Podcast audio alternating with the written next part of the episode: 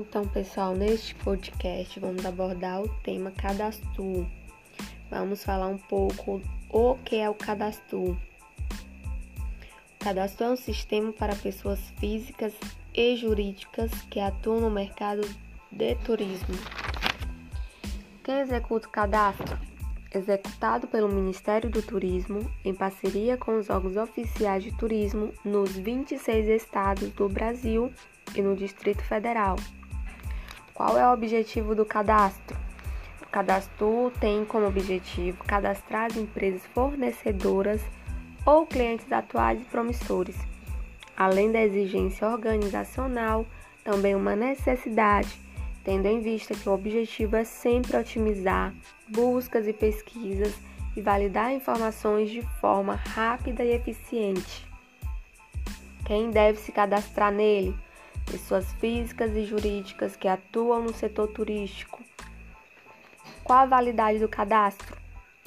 O tempo de validade do cadastro no cadastro, no caso das pessoas jurídicas, é válido por dois anos. Já para os guias de turismo, o período é de cinco anos. Qual é o valor a ser pago para cadastrar a minha empresa, caso eu seja jurídica, pessoa jurídica? O cadastro é totalmente gratuito, pessoal. Qual é o tempo necessário para o recebimento do certificado de cadastro? O período de cadastro é analisado pelos órgãos oficiais de turismo das unidades de federação, que disponibilizarão o certificado de cadastro após a conferência da documentação exigida e homologação do cadastro.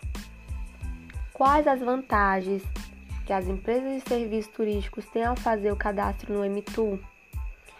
É, ela incentiva a participar de programas e projetos do governo federal. É, também atua na participação em programas de qualificação promovidos e apoiados pelo Ministério do, do Turismo. Dá acesso ao financiamento por meio de bancos oficiais.